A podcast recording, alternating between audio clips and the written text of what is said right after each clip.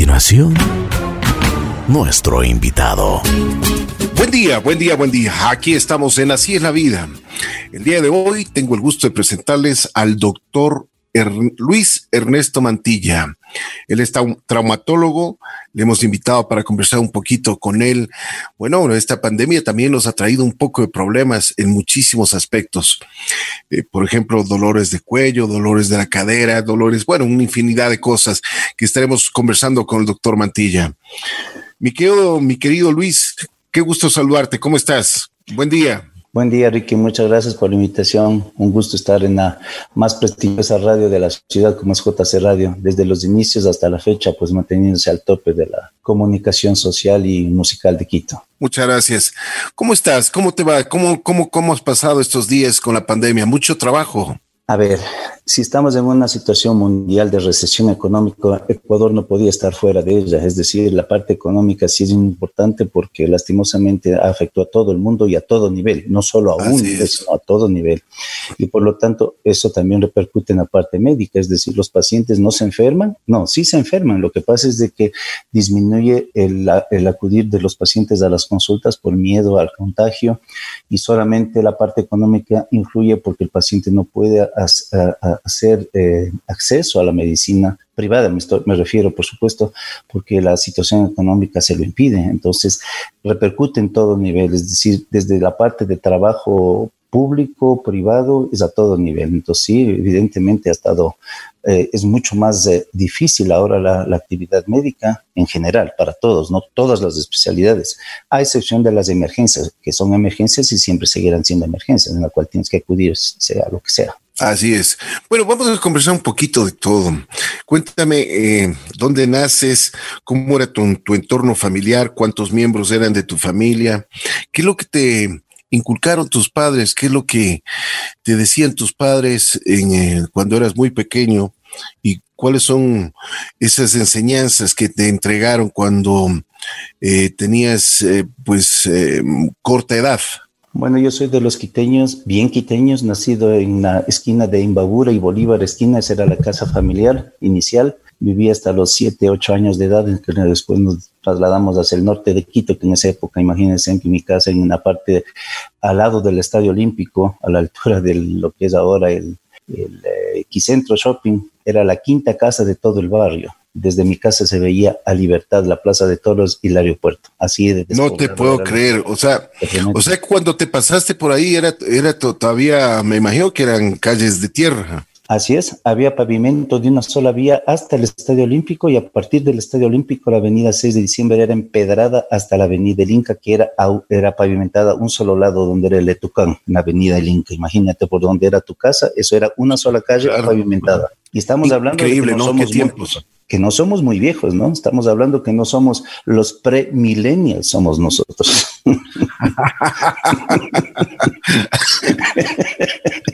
muy, cierto, la vida, La vida, la vida es un ejemplo. Nuestros padres son el, el, foco que siempre nos han guiado a todos nosotros. Y en mi caso mío particular, mi padre, un prestigioso traumatólogo de la época, fue siempre mi ejemplo, nunca me inculcó a mí la medicina para nada. Es decir, eh, el hijo siempre sigue al padre, le ayuda, le acompaña en lo que hace. Pues yo desde chiquito me acuerdo, mis primeras imágenes fueron cirugías en la clínica Pasteur, en la mama cuchara, las monjitas me tenían un vestidito para, para un bebé, casi de, que sería, tendría yo seis años probablemente, porque claro, en esa época todavía vivimos en el centro, y yo ya entraba a quirófano, es decir, no me llamaba la atención la medicina. Luego mi parte de, estudios, pues todo el tiempo transcurrí en el colegio Esperma, compañero tuve incluso del colegio, toda la primaria, y secundaria. Y al final de la adolescencia yo me gradué de 16 años, yo empecé a jugar tenis un poco tarde y me dediqué a la parte deportiva hasta cuando nos graduamos y en ese momento hubo la disyuntiva, el momento de la graduación, o me hago tenista profesional, en época Bion Bo, Víctor Pechi, José Luis Clerc,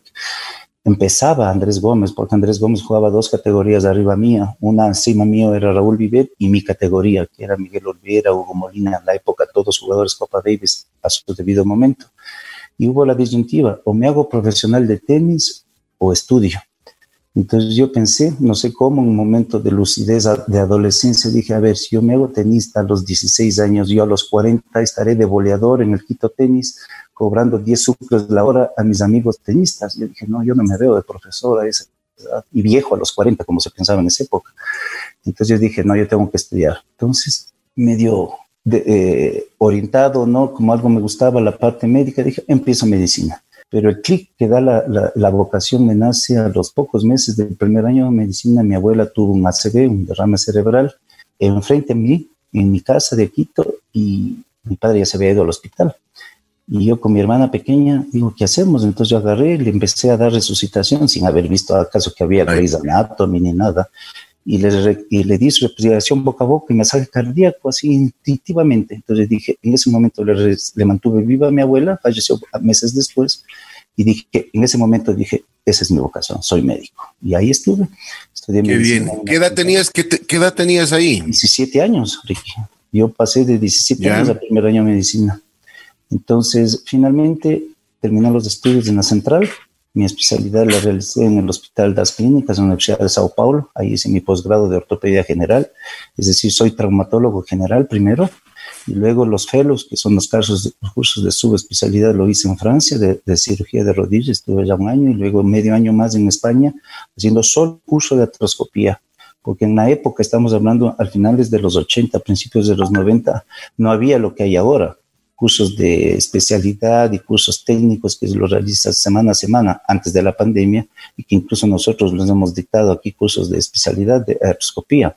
La artroscopía, como tú bien sabes, la cirugía con la televisión, pues la iniciamos aquí en Ecuador en 1983 con mi padre, que fue el primer cirujano artroscópico acá de la rodilla.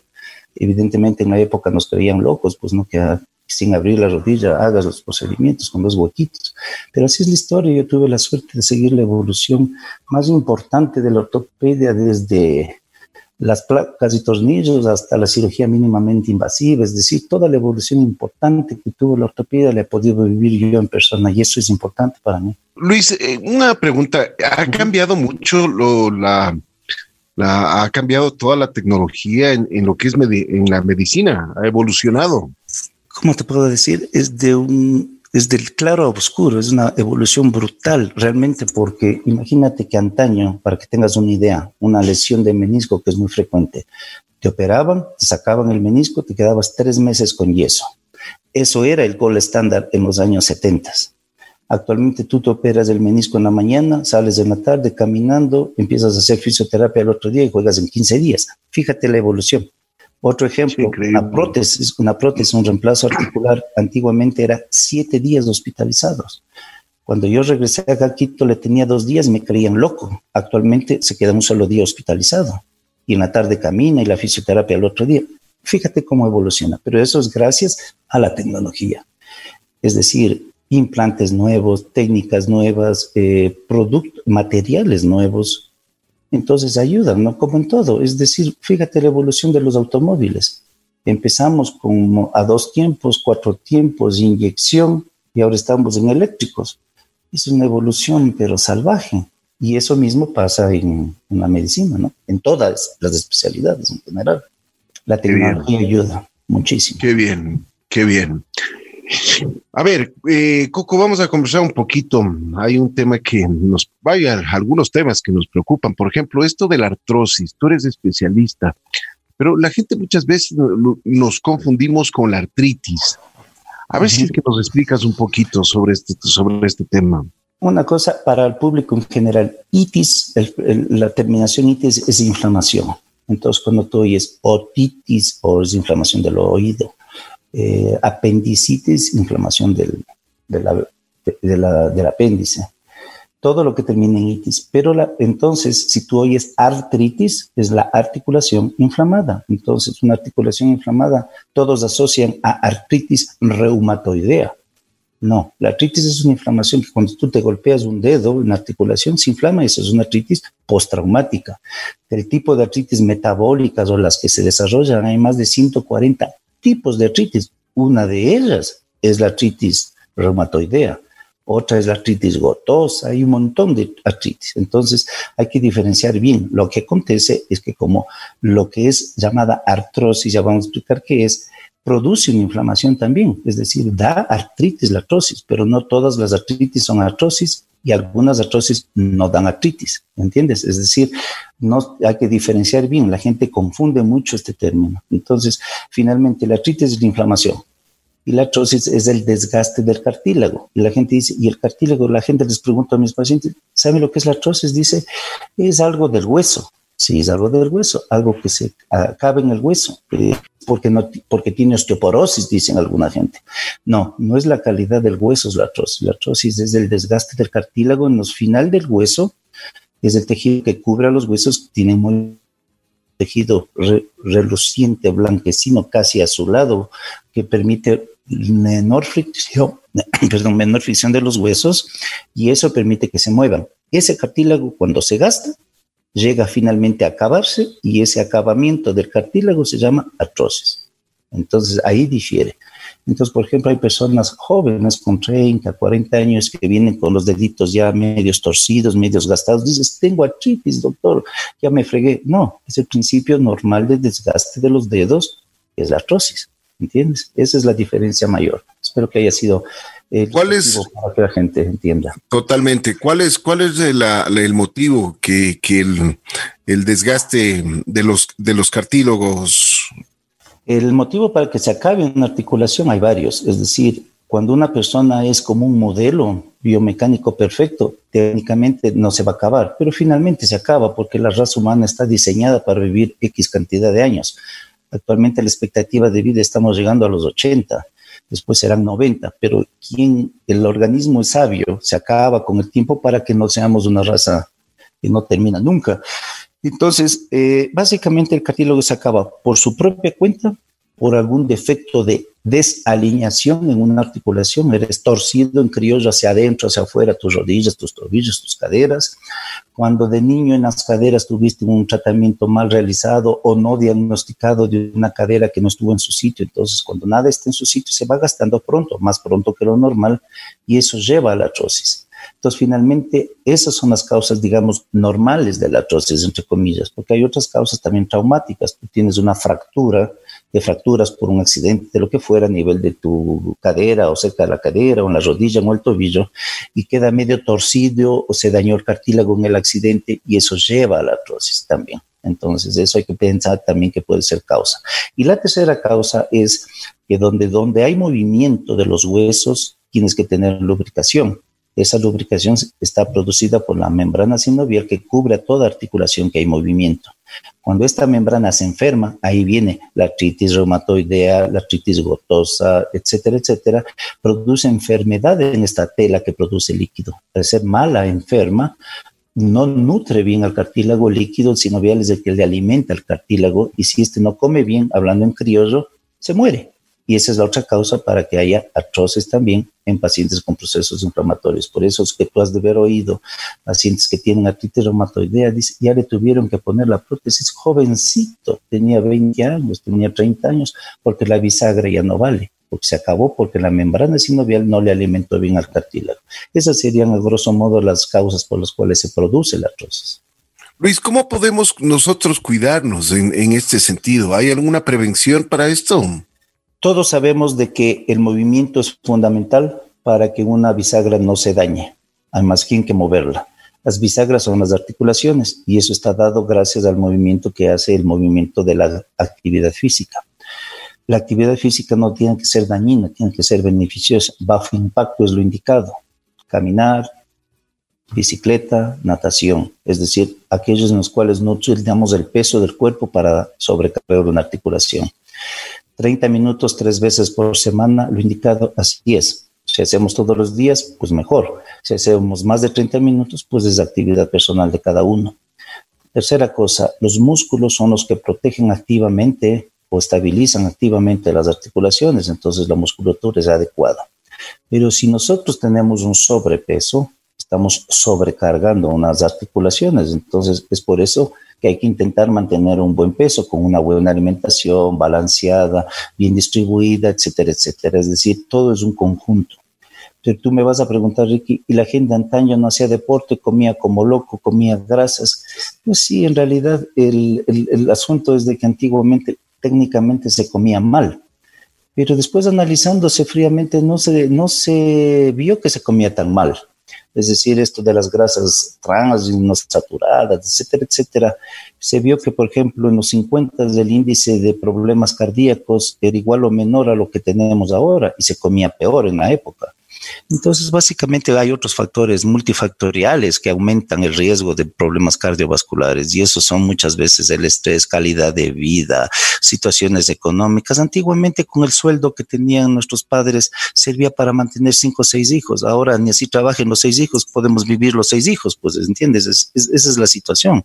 Y el estrés del día a día también influye el aire era más puro, la comida era más limpia, no teníamos transgénicos en los alimentos, es decir, un montón de factores. Los animales que comíamos eran orgánicos, llamémoslo así, porque comían la hierba, los, eh, los alimentos que se alimentan los animales eran más naturales. Entonces todo es un círculo vicioso, pero en todo caso, lo más importante era prevención, actividad física, bajo impacto, no sobrepeso, buena alimentación y buen reposo que son los pilares para que un organismo esté absolutamente compensado y que su sistema inmunológico esté adecuado. Y justo para ahora que estamos en una situación en que es un problema pandémico de un virus indescifrable y que la única forma de vencerlo es tener un buen organismo para defendernos, básicamente. Así es, así es. Y hay que cuidarse muchísimo hoy más que nunca, como tú mismo dices. Bueno, sobre este asunto de también de la pandemia que topamos eh, yo creo que esto nos ha afectado muchísimo en, varios aspectos. Por ejemplo, esto del teletrabajo. Hay personas que, bueno, estamos frente a un computador muchas horas. Hay dolor de cuello, dolor de espalda. ¿Qué me cuentas sobre eso, Luis? Verás, Ricky, el problema mayor es la postura la principal causa de consulta médica, no ahora, siempre en una consulta médica ortopédica es el dolor de espalda. El dolor de espalda está asociado a mala postura, sobrepeso, sobrecarga, personas que hacen un mal movimiento, cargas inadecuadas. Súmese eso ahora, sedentarismo, 12 horas en la computadora, acostado, de lado, arrodillado, mirando para abajo, la computadora encima del pecho, es decir, todo lo que no se debe hacer, estamos haciendo ahora. Entonces, el consejo que uno se da es, evidentemente, las pausas activas es fundamental a personas que hacen teletrabajo real de 10, 8 horas, cada 20, 30 minutos pararse, darse la vuelta, girar un poco la espalda, hacer estiramientos, básicamente los ejercicios que uno hace cuando tiene los viajes largos del avión. Nadie se queda acostado en el avión 12 horas. Tienes que caminar, solo, no solamente ir al baño, sino hacer un poco de estiramiento. Todos esos ejercicios ayudan. Pero lo más importante es tener una buena postura durante el trabajo. La computadora, el monitor a la altura de los ojos Objetivo, no agachar el cuello para que no te duele el cuello. Asiento, espaldar alto para que no tengas encorvada tu columna. Asiento donde tú te sientas, que sea colchonado, que no sea duro, porque después terminas hecho dado una paliza en la región de la pélvica. Las piernas estiradas, doblando, tener espacio para que las piernas se muevan, no estar en un chinquete ahí doblado por poco sin poderte ni respirar. Entonces todo eso afecta. Eso primera cosa. Asociese a esto estrés del propio trabajo, de estar confinado, de que te bajaron el sueldo, de que te botaron del trabajo, que no tienes plata para pagar la cuota de la tarjeta, las deudas que te vienen. Todo eso es un cóctel malévolo para que tu organismo responda de la siguiente forma. Doliéndote, que se duele el cuello, la espalda, porque son posturales. Las manos por la actividad. Si tú tienes el, teclado de tu computadora hacia abajo, tú estás flexionado la muñeca. Pon tu muñeca, normalmente coloca en flexión tu muñeca cinco minutos a ver qué sientes. Disconfort porque la posición natural es como cuando tú das la mano. Entonces, si tú tipeas a la altura de la mano, como que estuvieras dando la mano, acuérdate de esos teclados ergonómicos que existen así medios redonditos, bonitos. Entonces, yo lo que les aconsejo es le inclinen en el teclado, que todas, algunas computadoras ya vienen con palitos de inclinación, las laptops sobre todo tienen unos inclinadores ya, para justamente evitar la mala postura de la muñeca, porque eso va a inflamar en la muñeca, si has de haber oído el famoso túnel del carpo Así es. El carpo es la compresión del nervio, el nervio mediano en esa articulación pasa por ahí, Si tú estás flexionado, le estás comprimiendo, entonces estás aplastándolo y si tú le aplastas permanentemente, se inflama. Y vienen los amortiguamientos, la pérdida de la fuerza, etcétera, que es muy frecuente, básicamente más en mujeres que en hombres. ¿Por qué? Porque las mujeres, en teoría, estaban más tiempo en el teclado. Acuérdate, antiguamente las secretarias tipeaban todo. Antiguamente digo, porque ahora todo el mundo, me incluyo, tenemos que usar la computadora. Entonces, básicamente es eso, es tener una buena postura tanto de pies, de manos, etc. Otro tipo de lesiones, digamos, de la pandemia son los hiperdeportistas de pandemia. es aquellos eh, personas que dicen, si estoy encerrado, voy a recuperar el estado físico que he perdido en los últimos 35 años en estos 60 días que estoy o 90 días que estoy. Entonces empiezan a hacer rutinas de ejercicios a lo bestia, ponen en el YouTube esos ejercicios extremos y hacen actividades físicas que su cuerpo no estaba diseñado ni preparado al momento. Entonces se producen las lesiones deportivas de la pandemia. Ahí vienen las inflamaciones, las tendinitis, incluso desgarros musculares por estiramientos groseros, porque es difícil ahorita, ahora está un poco más liberado que la gente salga a la calle a hacer algo de deporte en los parques, a trotar en la calle, pero acuérdate en el proceso álgido desde marzo hasta, digamos, agosto, no había como mucho salir a la calle por suerte, digamos, digo por suerte, no para mí que soy el que cura esas lesiones, el fútbol es el principal proveedor y el deporte de contacto, principal proveedor de pacientes a nivel de lesiones de rodilla, pero eso se lesionan incluso dentro de la casa, es decir, haciendo actividades de limpieza, te subes en una grada, giras por limpiar, por hecho la hiperlimpieza y te caes de la grada, que es 30 centímetros, y te rompes un menisco. ¿Entiendes? Es decir, todas estas lesiones del confinamiento se han, han, cambiado, por supuesto, pero están ahí presentes y es importante saber que se puede prevenir con, con los mismos cuidados que uno debe tener que acabo de explicar. Oye, pero es impresionante cómo, cómo afecta todo esto, ¿no? ¿Quién, quién creería?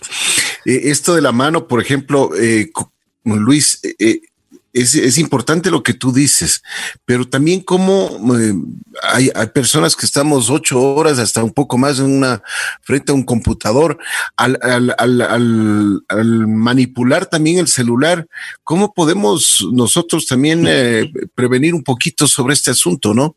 Si es que tú estás ocho horas, eres una persona que no está usando el celular, porque las personas que usan el celular, verbigracia a la juventud, es de 10 a 14 horas promedio. Uy, Dios mío. Es una locura.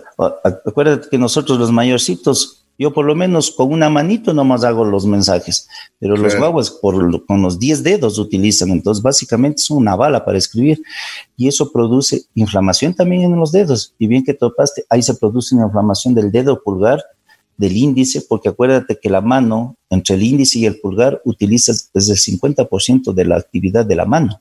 Entonces, si esos dos dedos, cuatro entre las dos manos, utilizas mucho, también se inflaman y produce las inflamaciones del dedo del pulgar que se llama la tenosinovitis de Descarben, nombre bonito francés, pero básicamente es una inflamación del dedo que produce una irradiación de toda la mano hasta el codo. También frecuente en estos momentos, pero siempre frecuente en las personas que utilizan los dedos para su práctica, digamos, de trabajo, lo que fuera. Sí, así, es. así es. Oye, una, una, una de las preocupaciones que también se ha dado en esta pandemia, aparte del, dolor de cuello, de, de, la famosa dolor de espalda y de, que ahora de esto que, tú nombras sobre las manos, también es, es, el famoso estrés, que eso, por supuesto, ayuda a, que, a que tengas otro tipo de, problemas no, y, y, y, hay un estrés, uh, puede, puede, haber, y en términos médicos ustedes sabrán, pero hay un estrés que, que muchas veces te, te pone eh, muy mal en, en, tus partes, de, en tus extremidades, por ejemplo, que, que, que, que lo sientes mal y que, y que hasta puede ser hasta psicológico. Ese es un tema bien interesante porque estrés por definición sería el, el, digamos, la aprensión, ¿cómo le podría definir? Los psiquiatras, psicólogos saben más, pero yo creo que el estrés es un proceso de preocupación importante. Muy bien. ¿Quién está preocupado? Todos. Entonces, ¿cómo influye esto en la vida diaria? La preocupación hace que tú estés pensando, que te pongas tenso. Esa, esa tensión se refleja en los músculos. los músculos se ponen duros, las famosas contracturas musculares. Primera cosa. Eso ya estamos viendo, la contractura del cuello, la región lumbar, etcétera. Es por la postura y por el estrés, la preocupación.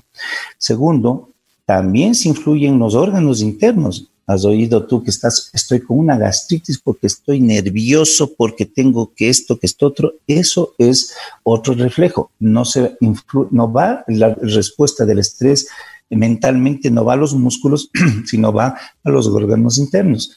Entonces eso hace de que tú secretes más eh, eh, ácidos en, en el estómago y produzcas una acidez. Fíjate. Entonces, eso tiene varios factores. Después de eso también la parte alimentaria influye. Si tú estás estresado, unos comen más, otros comen menos. El que come más come comida chatarra, lo que encuentra. El promedio de elevación de peso en la pandemia es interesantísimo, está altísimo porque te pasas comiendo porque no tienes más que hacer. Entonces yo creo que el problema también va por ahí. El estrés influye en eso, también en la alimentación y eso también trae como consecuencias otros problemas a nivel del sistema gástrico, ¿no? Digestivo. Así es, y la, yo te digo, la, la angustia, la incertidumbre, la ansiedad, pues te llevan directo al refrigerador. Así es. Y, ahí es cuando vienen problemas de rodillas y ese tipo de cosas, ¿no? Sí, por eso es que lo ideal es no tener nada en la refrigeradora, sino tener tentaciones. sí, pero esos problemas, esos problemas han surgido mucho en la pandemia, ¿no? Así es bastante, bastantes pacientes con problemas estomacales, bastantes problemas de reflujo gástrico por la postura. Muchos pacientes tienen, algunos pacientes tienen el famoso reflujo o lo que llaman la vinagrera en criollo, que es el, retorno del ácido gástrico hacia el esófago. Y eso se ha aumentado, esta patología, porque el paciente al estar en reposo, en mala postura, vuelvo y repito de nuevo, también produce este tipo de molestias a nivel gástricas. Aunque no es mi especialidad, pues uno sabe que eso pasa. Oye, pero qué importante lo que tú dices, es la, postura, cómo, cómo debes eh, llevarla, ¿no? Porque, porque ahí, ahí, con una muy mala postura, ahí vienen los problemas. Claro, y tú cuando, dices, cuando, tú le dices al paciente, verá, señor, usted tiene que hacer ejercicios de columna todos los días, nadar todos los fines de semana, y me dice, doctor, si las piscinas están cerradas, ¿dónde me voy? Vivo en y todos otros dicen, sí me baño, pero me baño en alcohol los sábados, dice doctor.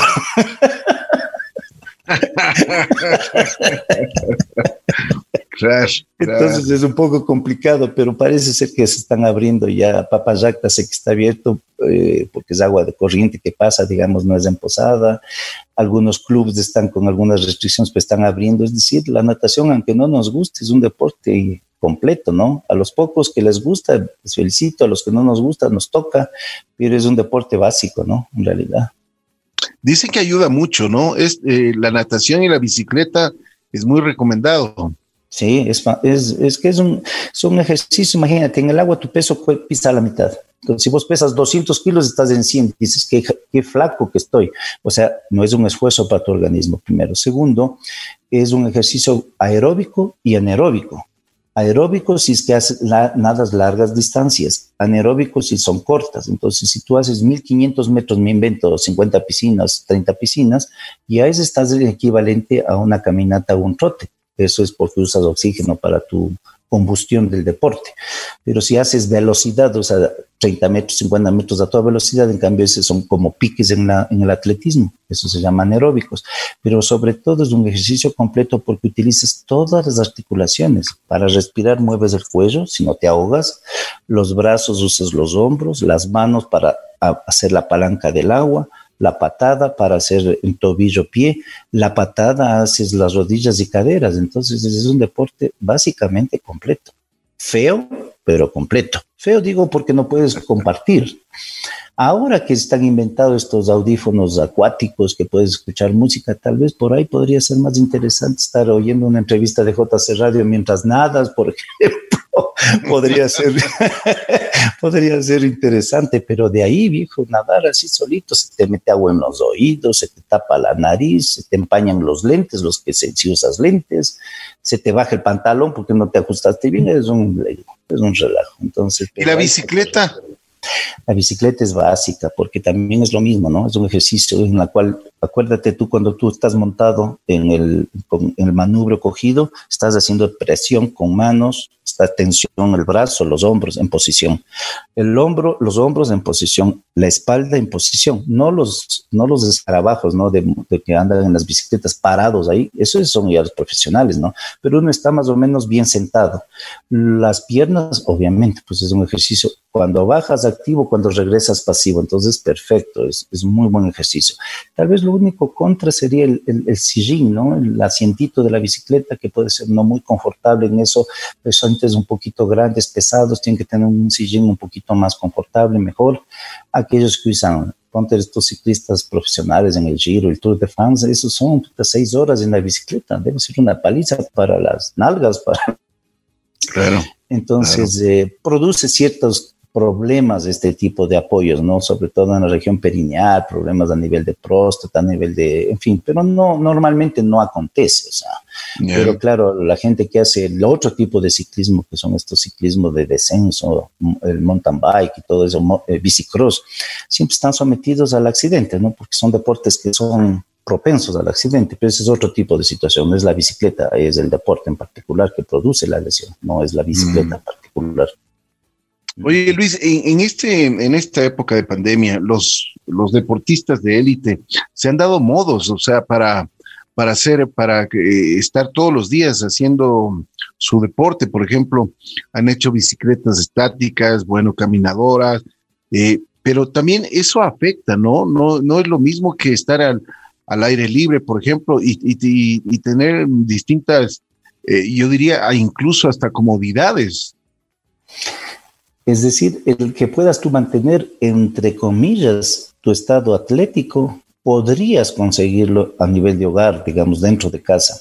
Pero acuérdate que hay entrenamiento específico para cada deporte. Es decir, el que juega básquet tiene que lanzar la bola al aro, pues el que jugamos tenis, tenemos que jugar la pelota en la cancha de tenis. No es lo mismo pegarle a la pared de tu casa que ir a jugar en la cancha de tenis, o el, el que trota necesita trotar.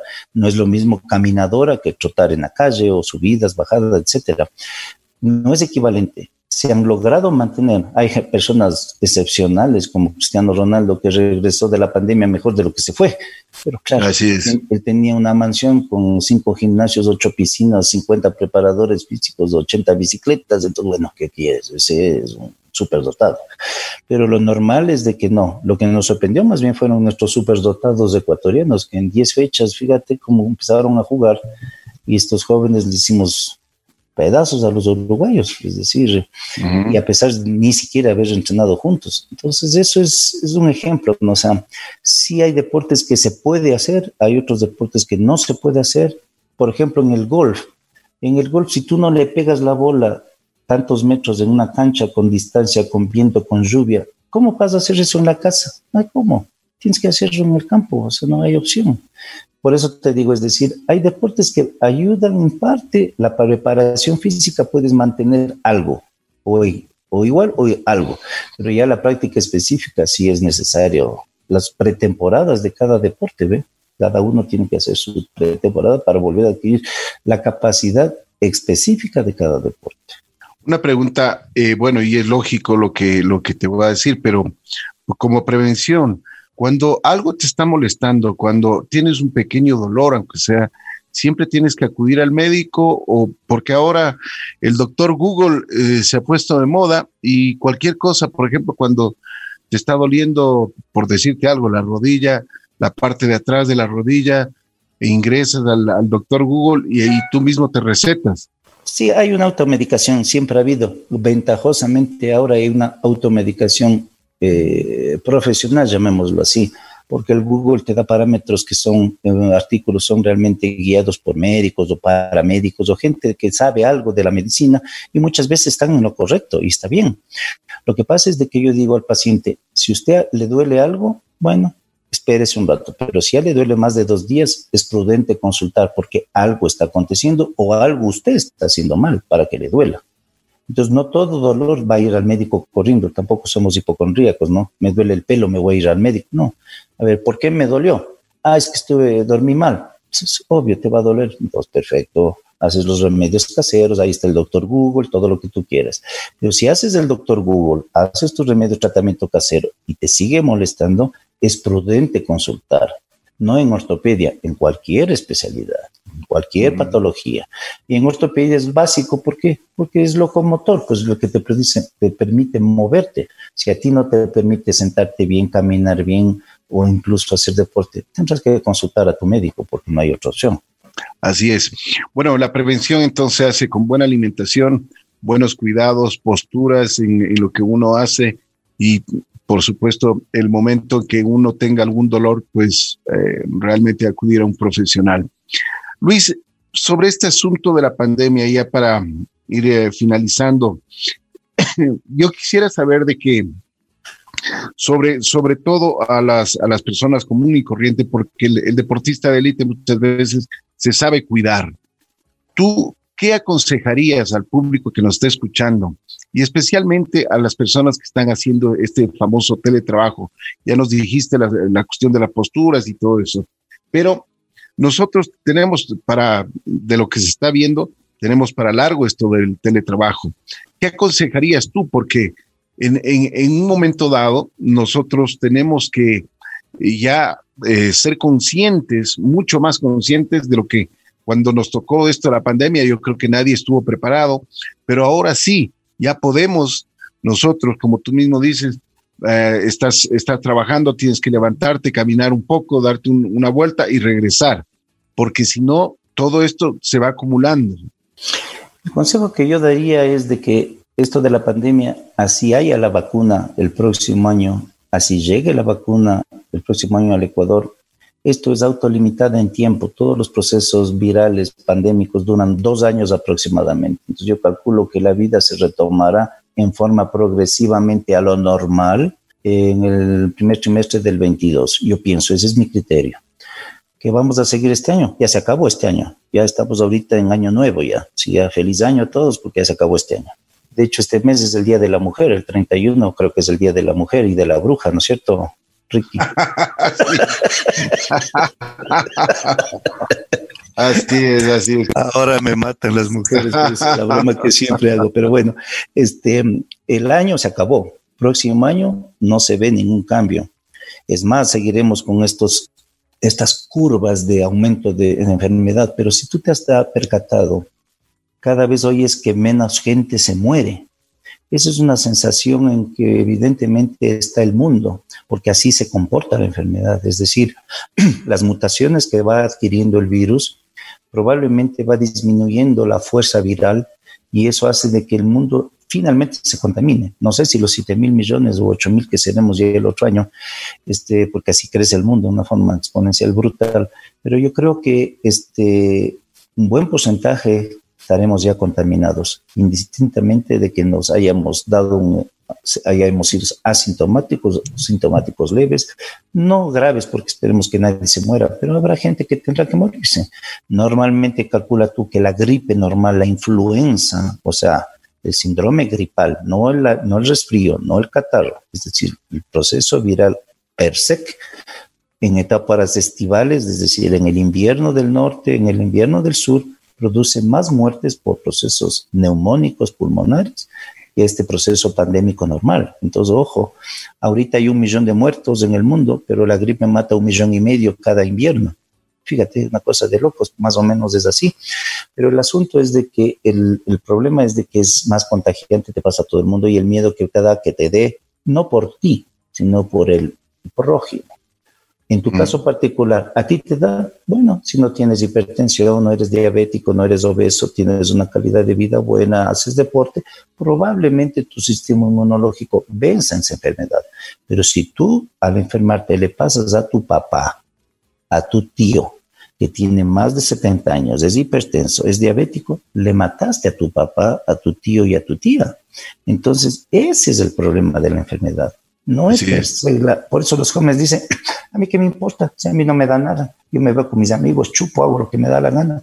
Sí, claro, hazlo, pero vívete solo en la selva y no vivas con la gente, porque si vives con gente, estás en riesgo de contaminar y de contagiar. Entonces, ¿qué es lo que pasa cuando hablo de la pandemia? Yo lo que aconsejo es, seguir trabajando. Obvio, pues sí, ¿de qué vamos a comer? Hay que trabajar. Segundo, hacer la actividad diaria. Sí, en la en tres días de semana, por lo menos unos 10 minutitos diarios y el fin de semana, eso sí, su buen periodo de ejercicios. Ahora, cuando uno adquiere una rutina, si uno tiene la rutina de desayuno, almuerzo, merienda, baño, caminar, etcétera, se hace una rutina. Entonces, hacerlo todos los días sería mi consejo. Cuidar la postura, sí. Alimentarse balanceadamente, no es comer una comida al día, si es no posible, comer cinco comidas al día, como recomiendan los nutricionistas, porque mantienen actividad permanente del estómago, quemando calorías. Cuando uno dice, doctor, ¿y cómo puedo bajar de peso? Me dice, uno supone que es comiendo menos. No, es comiendo más veces, menos cantidad. Entonces, cuando tú vas al nutricionista, dice, a las 8 el desayuno, a las 10 la fruta, a la 1 el almuerzo, a las 3 del este, a las 5 el té, a las 8 la cena comiste cinco veces. Por eso es que cuando uno era enano en el colegio, comíamos muy bien.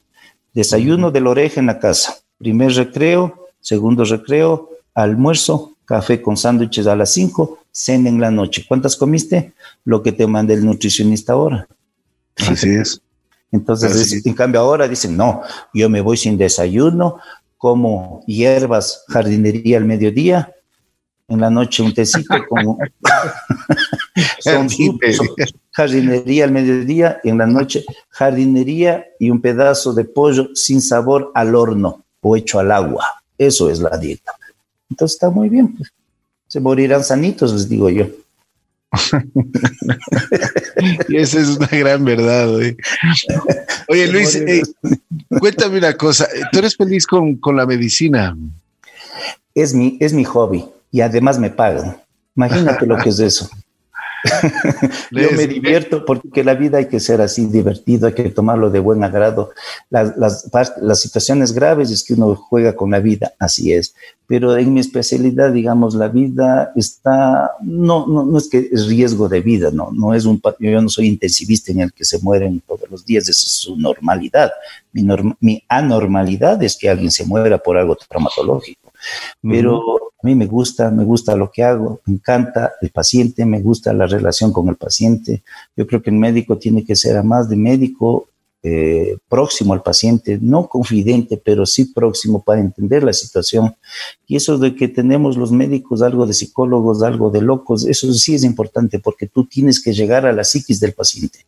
Si tú no marcas empatía desde el primer instante que entregó a tu consultorio el paciente, ese paciente nunca será tuyo.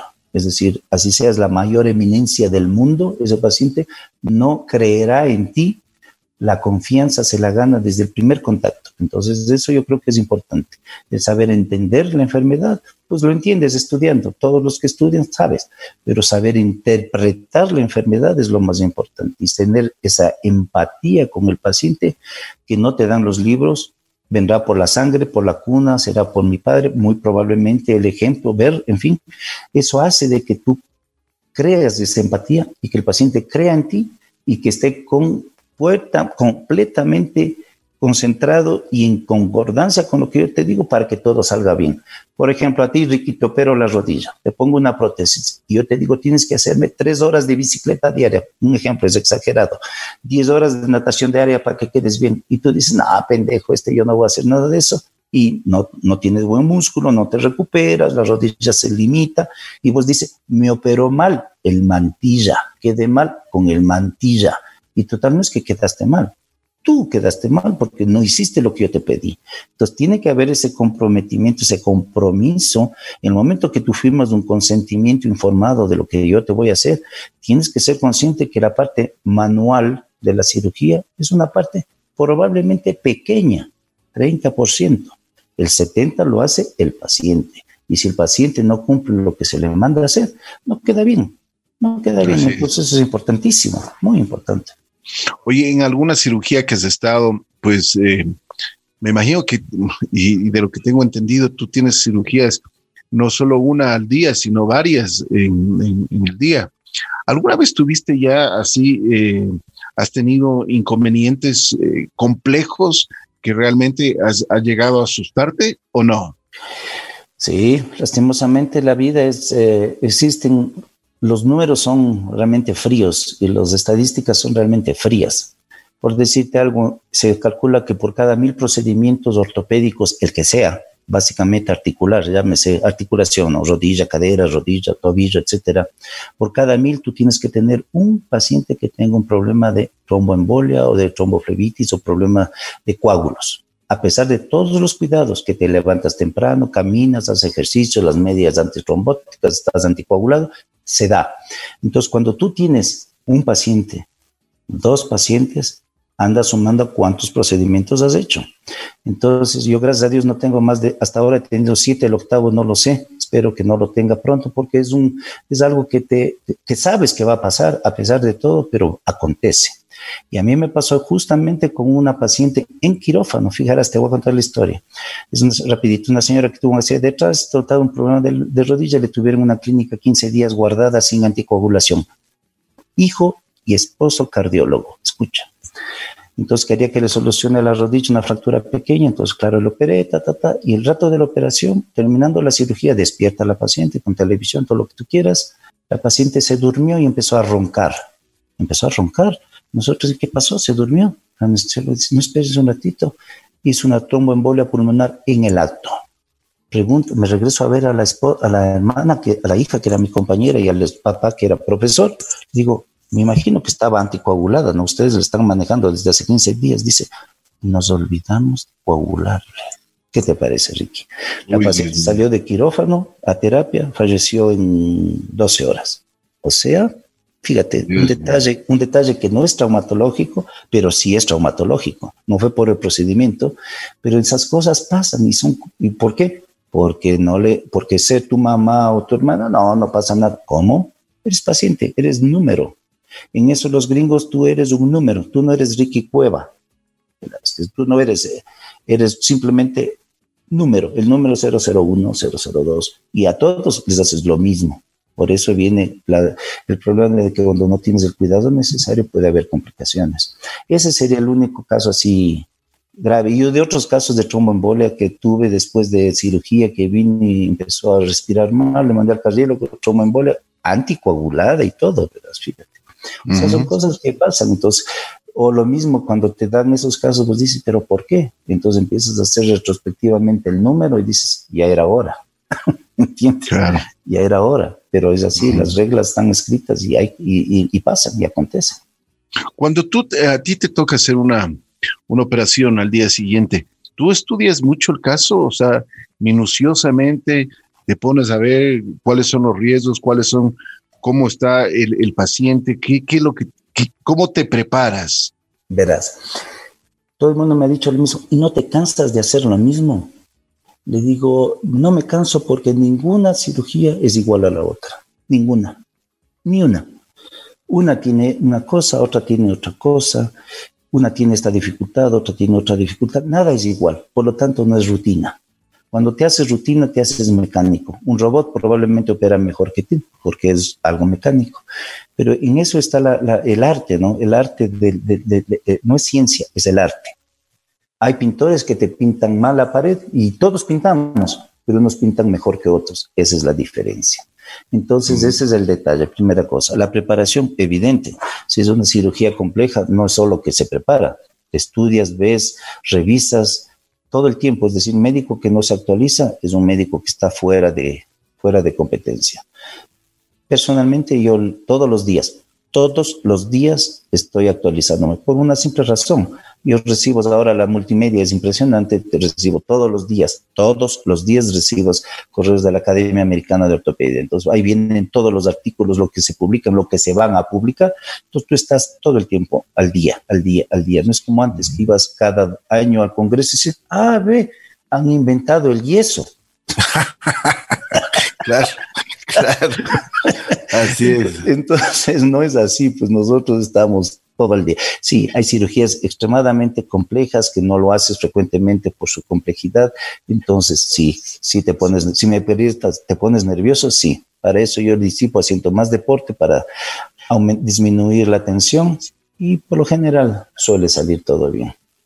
Luis, ¿y cómo, por ejemplo, tomas la decisión para comprar ya una nueva tecnología, una nueva máquina que ha salido?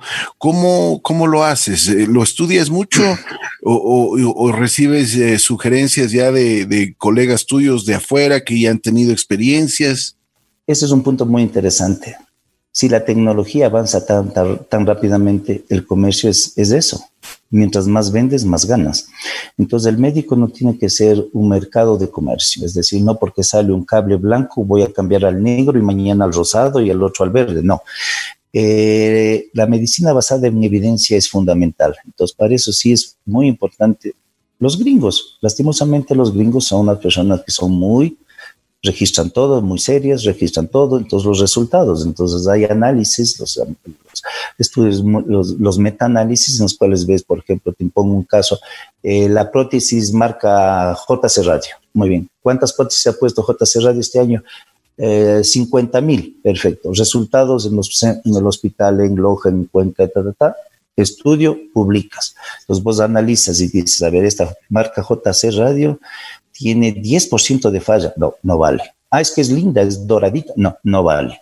Entonces te vas a otra marca, eh, me invento cualquier otra marca y tú, tú vas viendo. Entonces, así básicamente tú haces el análisis. No, no por ser más nueva es mejor. Entonces, tiene que pasar un tiempo, revisar la técnica, ver si es que realmente vale o no, y después de eso hacer las prácticas. Antiguamente, ¿dónde hacíamos las prácticas? No hacíamos prácticas porque no había cómo hacerlo. Ahora es que sale un, un, aditamento, un device nuevo y dice, ¿sabe qué? Vamos a hacer un nuevo tornillo, me invento, un nuevo tornillo. Entonces, para hacer el tornillo hay que hacer talleres. Ahora haces talleres de muebles de plástico, no había antes nada, modelitos de plástico. Luego hace cirugía experimental en cadáver humano, en los, centros de, de, cadáveres que tienes para hacer las prácticas. Es decir, no es que uno agarre y yo voy a hacerte a ti, Ricky, una técnica que nunca he hecho. Y ahí hice unas 10 en cadáver. Entonces, es lo mismo, ¿no? Obviamente, pues, tejido humano.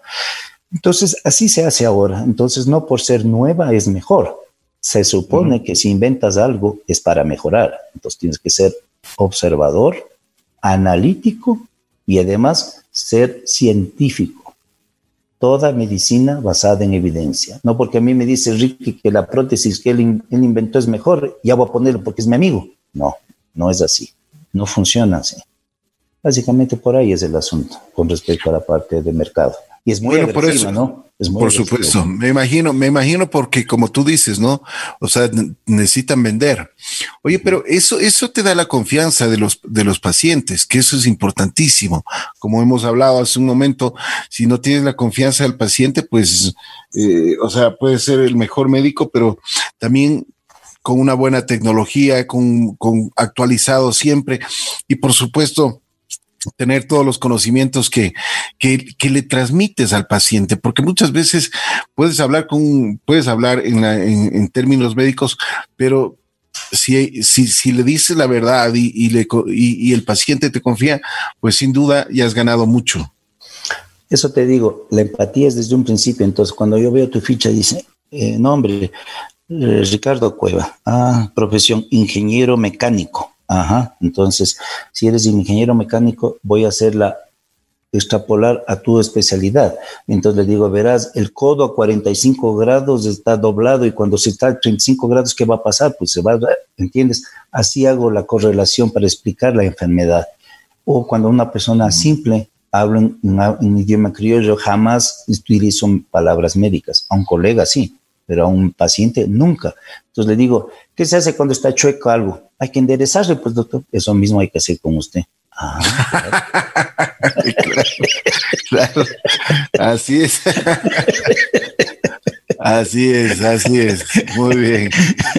Y obviamente en ese plan el paciente se relaja y obviamente toma, toma confianza, ¿no? Básicamente el paciente que va donde uno dice, ya tuvo alguna experiencia con otros colegas, dice, ¿qué diferencia, doctor? Usted dice, hay cómo conversar. Parece ser que otros colegas son muy cerrados, saben mucho, no quieren comunicar o no explican bien, porque hay que tener esa capacidad de explicar al paciente, ¿no? Es decir, no sé, eso ya te digo, Ricky, eso no te da ningún libro, los libros están ahí, los textos están ahí, nadie te dice cómo explicarle a un paciente qué es lo que tiene. Así es. algo que te nace, como tú tienes el don de la, de la comunicación. A ti nadie te dijo, verás, vos vas a ser un locutor famoso de radio. Jamás te dijeron, pero tienes el don para tú transmitir lo que tú quieres transmitir con un lenguaje claro, con una voz adecuada, con un tono bueno, no tienes una agresividad en el micrófono, entonces eres una persona creíble, ¿entiendes? Entonces eso no se gana porque eres guapo, rubio, de ojos azules, que digo yo, porque ninguno de los dos ni somos ni rubios ni ojos azules. Pero nos creen, pues. Así es, así creen. La credibilidad es lo más importante. Así es, es la credibilidad, exacto. Ah, entonces vos eres un dios. O sea que Ricky no se equivoca, o sea que el mantilla no se equivoca. No, soy humano. Entonces me dice doctor, ¿y usted falla? Por supuesto, intento hacerlo mejor, pero a veces no sale como uno quiere, porque así es la vida. Segundo, ¿y me va a doler? Por supuesto que le va a doler, pues, ¿acaso que no le va a doler? Si usted viene acá por dolor fuerte, va a tener un dolor leve, pero va a tener molestias un tiempo. ¿Cuánto? X tiempo. Esta patología dura esto. Después ya va a estar casi normal y voy a estar normal como antes. Nunca solo volviendo a nacer, porque usted ya se dañó algo. Mi obligación es repararle para que no se siga dañando, que vuelva a tener una actividad. Mi, objetivo como médico es que el paciente recupere calidad de vida. Pero hay gente mm. exagerada, pues tenemos compañeros que quieren hacer 50 maratones, la ultramaratón de, de, de Hawái. O sea, son cosas extremas, ¿no? O sea, hay cosas extremas que también hay que entender, pero lo normal es que tener una vida saludable, hacer deporte, hacer el que tú creas, el que tú te guste, hacerlo. No tampoco de competición. ¿Por qué? Porque los de competición son los profesionales, no somos nosotros. Nosotros somos, somos, amateurs. Pero claro, es que ya, ah, entonces eso es yo creo, ¿no? Es decir, darle calidad de vida. Entonces, de engañar, el médico no tiene que ser mentiroso, poco ético. Eso se llama ética médica. Doctor, ¿cuánto me va a doler? De tres a seis meses ¿Cuánto tiempo va a estar hinchado? Mínimo tres meses. Doctor, pues que no esté hinchado al mes. Me alegro. Lo normal es que esté tres meses. Entonces, si tú le dices, no, no se le hincha nada, dice, doctor, llevo tres meses, sigue hinchado. Pero tú le dijiste ya seis meses. Claro, claro. Ah, no, pues está muy bien. Entonces, yo creo que hay que adelantarse, hay que saber manejar la, psicología humana. Eso te digo, el médico tiene un poco de loco, un poco de psicólogo, un poco de todo, ¿no? ¿Qué te falta hacer, eh, Luis? Porque en, tu vida, bueno, aparte de médico, veo que también eres un gran coleccionista, tienes unas, tienes unos detalles, te gustan los autos, te gustan, eh, te gusta el tenis. ¿Qué te falta hacer en tu vida, ya en tu vida personal? Me faltan años porque ya es un poco, un poco, soy un poco viejo para poder hacer lo que no quisiera. Quisiera lanzarme de paracaídas, me encanta la aviación, quisiera manejar o pilotear un avión, lo haré algún momento, un curso rápido en la Florida. Me fascina la aviación, siempre me, me gustó, mi hijo tiene ese, misma, ese mismo hobby, digamos, no de, de, aviador, porque no lo es, pero le fascina también la aviación. Los carros clásicos llegaron a, a mi vida con el pico y placa uno siempre en nuestra edad, acuérdate, en la adolescencia decíamos tal carro quisiera tener, el otro quisiera tener, y claro, ahora ya de viejos puedes adquirir esos mismos carros porque ya son viejos, pues son 50 años después, entonces es factible comprarlos. Y el poderles arreglar, el poderles tener dentro de lo más normal que fueron, es tal vez un hobby que es muy costoso a veces, sí, no entendible por la señora que está con uno al lado, la esposa, pero mi hijo es el que me ha impulsado a eso porque a él también le gusta esto de los carros viejos. Entonces nos hemos dedicado, digamos, no como negocio porque es a pérdida, obviamente, eso pierdes, tú gastas 30 y vendes en 10, es un gran negocio entonces, pero no, no es negocio, es simplemente el placer de decir, ¿sabes qué?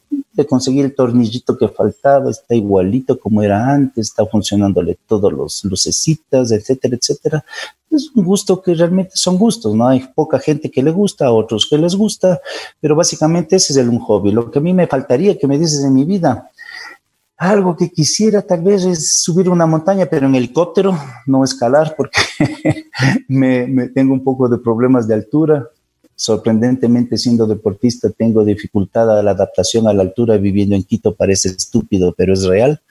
He tenido algunos problemas ya pero bueno hasta ahora últimamente no.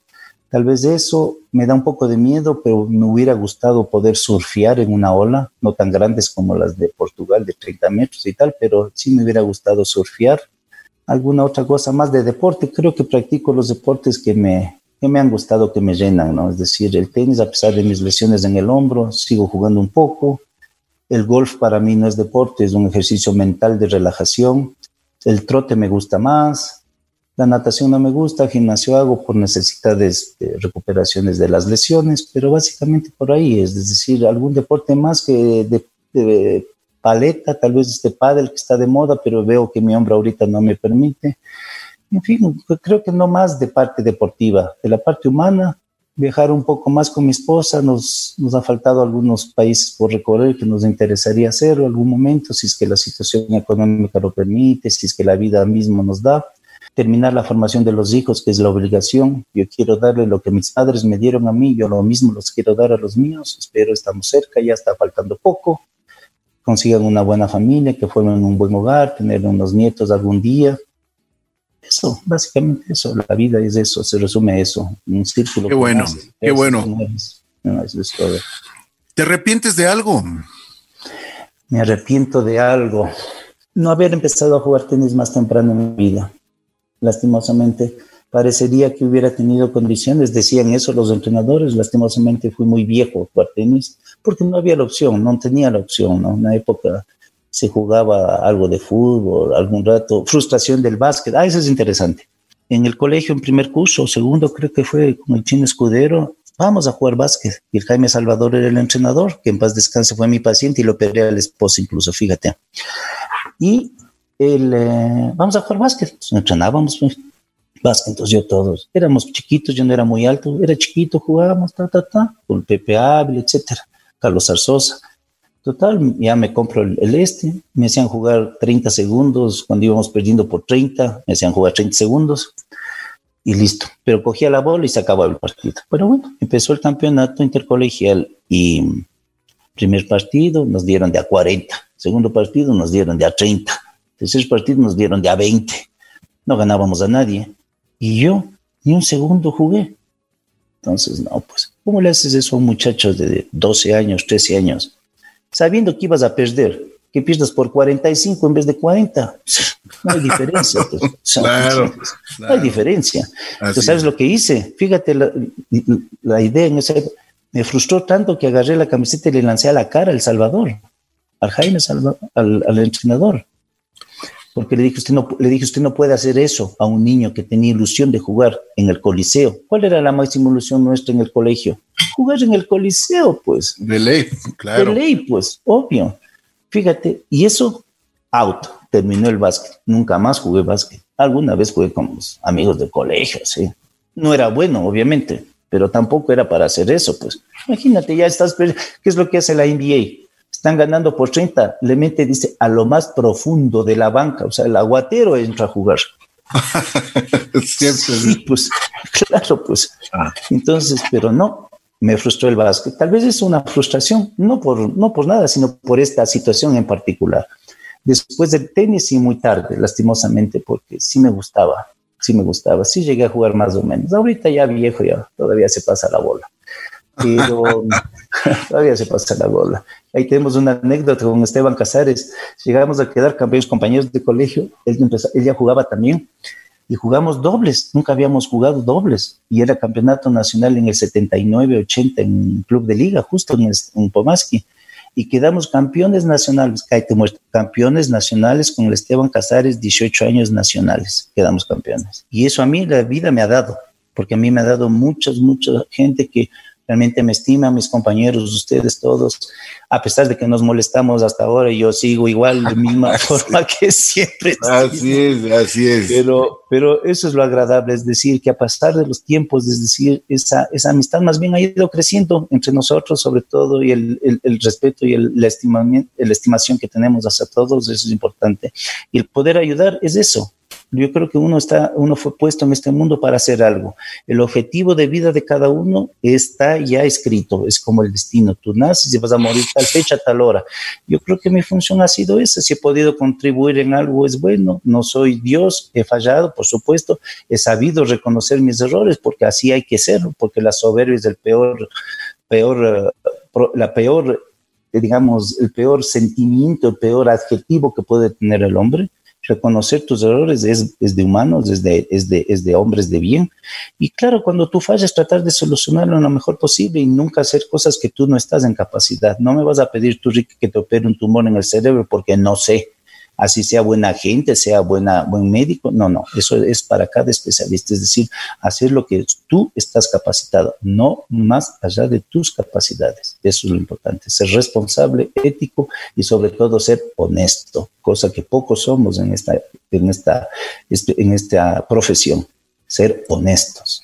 Muchas gracias. El doctor Luis Ernesto Coco Mantilla estuvo junto a nosotros el día de hoy.